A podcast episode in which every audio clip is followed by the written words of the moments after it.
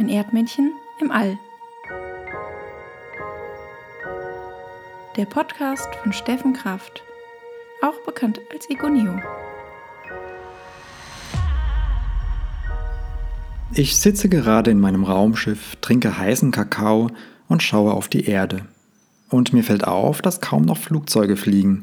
Und wenn man mal eins sieht, ist es so etwas Besonderes, dass man direkt sagen muss, schau mal, ein Flugzeug.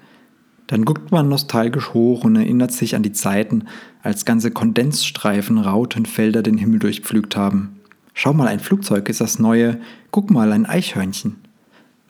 Wieso muss man es eigentlich immer erwähnen, wenn man ein Eichhörnchen sieht? Niemand sagt, oh, eine Taube. Eichhörnchen sind halt die putzigsten Pelztierchen, die es im urbanen Raum gibt. Wie schade, dass Erdmännchen noch nicht die Städte erobert haben. Noch nicht. Erdmännchen wären sofort auf Platz 1 in der Oh, schau mal Kategorie. Aber die Zeiten ändern sich ja gerade. Nicht nur die Flugzeugbranche ist gerade am Abstürzen. Auch viele andere Firmen kämpfen ums Überleben, wenn sie ihre Produktion nicht auf die Herstellung von Atemschutzmasken, Toilettenpapier oder Desinfektionsmittel umstellen können. Nicht nur Firmen werden zurzeit kreativ und müssen sich überlegen, wie sie sich auf die neue Situation umstellen können. Auch die Menschen zu Hause werden kreativ. Sie fangen an zu malen, zu schreiben, alle machen auf einmal eigene Podcasts. Deshalb geht es heute um Kreativität und Ideenfindung. Ich werde oft gefragt, wie ich auf Ideen komme. Und mit dieser Frage wollen die Leute wissen, wie ich auf die Ideen in meinen Illustrationen komme oder auch, wie ich auf Logo-Ideen komme oder Plakatideen. Wie viele von euch bestimmt wissen, arbeite ich als Designer und Illustrator und muss mich täglich mit Ideenfindung und Kreativität auseinandersetzen beziehungsweise ich darf mich damit auseinandersetzen und das seit 13 Jahren. Ich finde es manchmal wirklich erstaunlich, dass ich dafür bezahlt werde, denn es macht mir unglaublich viel Spaß und irgendwie fühlt es sich seltsam an, für Spaß Geld zu bekommen. Als würde ich den ganzen Tag in einer Hüpfburg toben und am Ende dafür Applaus bekommen und bezahlt werden. Aber um ehrlich zu sein, genauso wie es Spaß macht, ist es oft auch richtig harte Arbeit. Denn dann fühlt es sich so an, als würde ich in einem Bergwerk mit verbundenen Augen nach einer Tasse Kakao buddeln. Manchmal habe, habe ich überhaupt keinen Bock auf kreative Arbeit, habe keine Inspiration, keine Ideen und würde am liebsten an einem Fließband arbeiten. Dann habe ich den großen Wunsch nach einer Tätigkeit, die nichts Schöpferisches abverlangt, sondern bei der ich nur ausführen darf. Dieser Zustand dauert so lange an, bis ich eine zündende Idee habe. Sobald ich eine Idee habe, fühle ich mich wie mit Zauberhand gelenkt, bin total ungeduldig und will es so schnell wie möglich umsetzen. Aber wie komme ich auf eine Idee? Meistens weiche ich dieser Frage aus. Nicht, weil es ein Geheimnis ist, sondern weil ich es so schwer beantworten kann. Aber heute stelle ich mich dieser Frage und gebe euch eine Antwort. Exklusiv für euch, meine Podcast-Hörerinnen und Hörer auf der Erde. Bei der Vorbereitung für diese Folge habe ich gemerkt, dass dieses Thema so umfangreich ist. Ich werde also mehrere Folgen dazu machen. Heute gebe ich erstmal einen groben Überblick, wie ich an die Sache rangehe und im Laufe der Zeit vertiefe ich ein paar Gedanken und lade auch mal ein paar andere kreative Menschen in mein Raumschiff ein. So, wie gehe ich vor? Da ist also das weiße Blatt Papier vor mir und angenommen, ich habe Lust, eine Illustration zu machen zum Thema Plastikverschmutzung im Meer. Und das ist schon mal ein wichtiger Punkt. Ich grenze meine Suche ein. Das ist meine Regel Nummer eins. Ich brauche ein Ziel. Es kann sein, dass am Ende ein ganz anderes Ergebnis rauskommt, aber für den Anfang hilft es, das Thema einzugrenzen.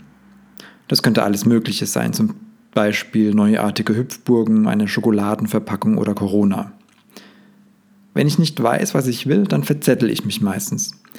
Das heißt, ich brauche Grenzen, um kreativ zu werden. Das klingt paradox und spießig, als würde ich meine Ideen in einen Maschendrahtzaun einsperren, aber es hilft mir.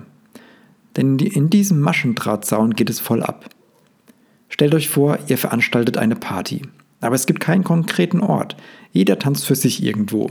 Social Distancing at its best.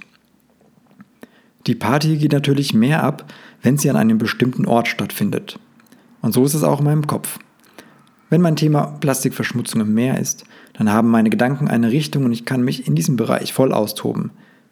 Das heißt aber nicht, dass sich alle meine Gedanken im Meer abspielen. Im Gegenteil.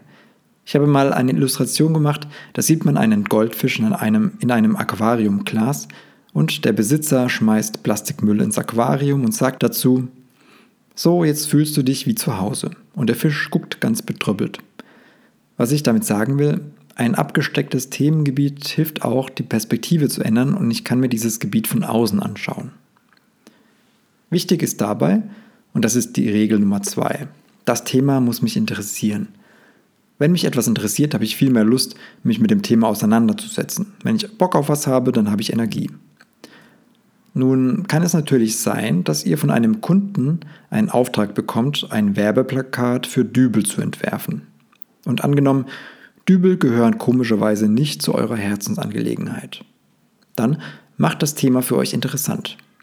Also arbeitet wie ein Dübeldetektiv und versucht alles Mögliche über Dübel herauszubekommen. Redet mit Menschen, die mit Dübeln arbeiten. Wenn ich viel recherchiere und viel über etwas weiß, wird das Thema ganz automatisch interessant. Dann erfahrt ihr auf einmal, dass man mit Dübeln die Welt retten kann, weil es mittlerweile Dübel aus nachwachsenden Rohstoffen gibt oder so ähnlich. Und dann sprießen die Ideen. Und schon sind wir bei Regel Nummer 3. Lasst alle blöden Ideen einfach fließen. Die ersten 10, 20, 30 Ideen sind vielleicht kacke und dann kommt mal eine. Das ist wie eine Sängerin, die vor einem Auftritt erstmal einfach Stimmenübungen macht. Natürlich kann es sein, dass die erste Idee gleich die beste ist. Aber um das herauszufinden, müsst ihr sie vergleichen können. Clouseau hat es mal schön beschrieben. Bei einem dreckigen Wasserhahn muss man erst das rostige braune Wasser abfließen lassen, bis das klare Wasser kommt. Ich lasse dabei alle blöden Ideen zu, skizziere in mein Skizzenheft, schaue, wie sie wirken, verändere sie, suche weiter. Und das ist Regel Nummer 4. Immer weiter suchen, nicht aufgeben. Wenn ich mit einer Idee nicht zufrieden bin, dann überlege ich weiter. Vielleicht recherchiere ich dann noch weiter um auf neue Ideen zu kommen. Oder ich kombiniere ein paar blöde Ideen und schaue, was da rauskommt. Oder, was auch immer hilft, ein Wörterbuch. Angenommen, ich habe noch diese Idee Plastikverschmutzung. Dann nehme ich ein Wörterbuch und blättere es durch. Im Kopf kombiniere ich dabei jedes Wort, das ich sehe, mit Plastikverschmutzung. So kann ich meine gewohnten Gedankengänge durchbrechen und komme vielleicht auf neue Ideen. Zum Beispiel bleiben meine Gedanken beim Wort Aquarium hängen. Und Plastikverschmutzung und Aquarium führen dann zu der Idee, die ich eben beschrieben habe. Das geht natürlich auch, wenn man kein Wörterbuch zur Hand hat. Dann schaue ich mich im Raum um, schaue alles ganz genau an, seziere meine Wohnung im Kopf und wenn ich das, wenn das nicht hilft, gehe ich raus und laufe durch die Stadt oder durch die Natur. Natürlich ist auch das Internet eine Inspirationsquelle. Manchmal habe ich ein Thema im Kopf, scrolle bei Pinterest runter und plötzlich gibt es eine Assoziation. Im Internet ist es natürlich gefährlich. Das heißt, ich werde schnell mal abgelenkt und bleibe dann irgendwo hängen. Im besten Fall bin ich im Flow und die Ideen fallen mir einfach so zu. Aber oft ist es so, dass nichts fließt. Dann gebe ich mir Zeit. Das ist auch nicht schlimm. Im Gegenteil, der Samen ist gesetzt, geerntet wird später, wenn die Zeit reif ist. Und das ist Regel Nummer 5. Ich lasse mir Zeit. Die Idee keimt in meinem Kopf. Das kann Stunden, Tage oder auch Wochen dauern. Manche Ideen brauchen Zeit zum Reifen. Das geht natürlich nicht mit Themen, die aktuell sind. Wenn ich eine Idee zum Thema Corona habe, dann warte ich nicht wochenlang, bis sie gereift ist. Dann setze ich die Idee um, auch wenn es noch nicht perfekt ist. Und das ist Regel Nummer 6. Perfektion ist mir nicht wichtig, auch nicht bei der Umsetzung. Wenn ich eine Illustration mache, fällt es mir nie leicht, den richtigen Zeitpunkt zum Aufhören zu erwischen. Und schnell sieht meine Zeichnung dann nicht mehr gut aus, weil ich es mit Details überlade und die Hauptaussage dadurch verloren geht. Mir ist es mittlerweile wichtiger, dass die Aussage klar rüberkommt und nicht, wie der Schatten richtig fällt oder ob die Proportionen der Figur richtig sind. Und das führt zu Regel Nummer 7. Erkenne deine Schwächen.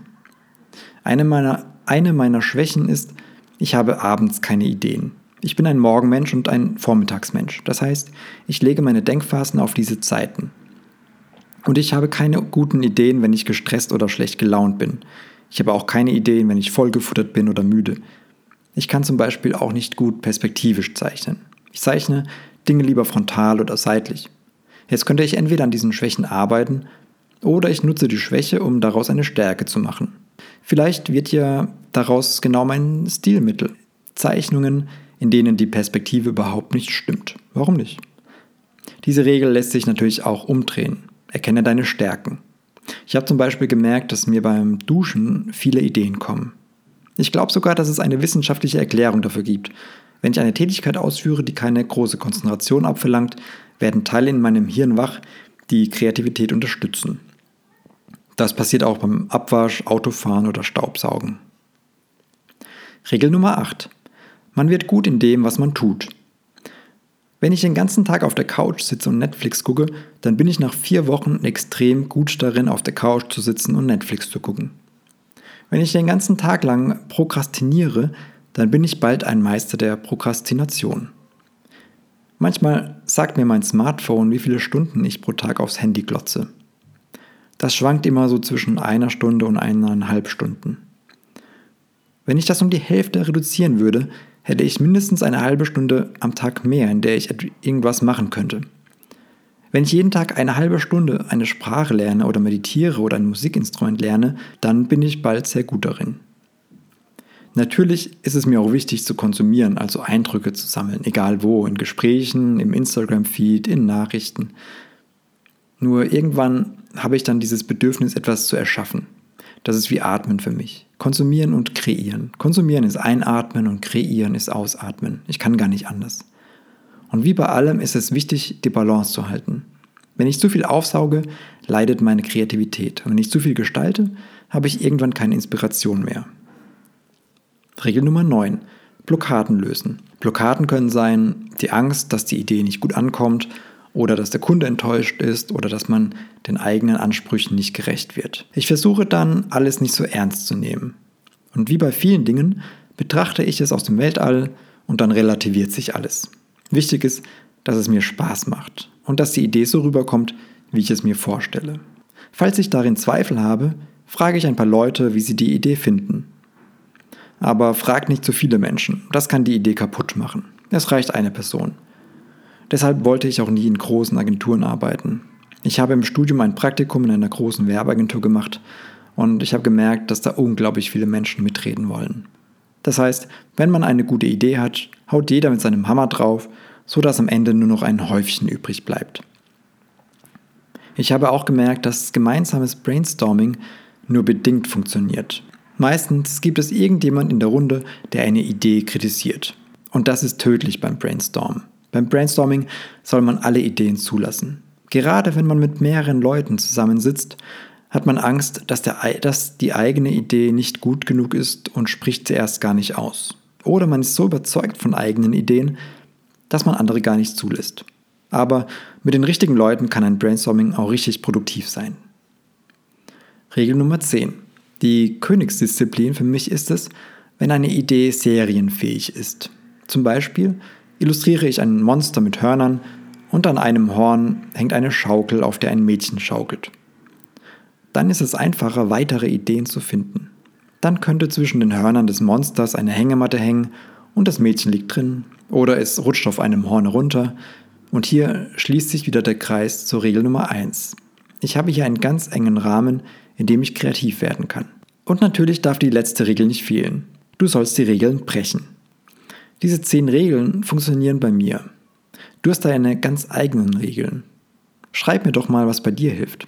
In meiner App Lists and Art gibt es auch eine Rubrik Inspiration und Kreativität. Da gibt es eine Liste, die heißt, wie du auf Ideen kommst und andere inspirierende Listen. Schau doch mal rein und schreib mit. Die App gibt es im App Store unter Lists and Art. Bis bald, euer Erdmännchen im All.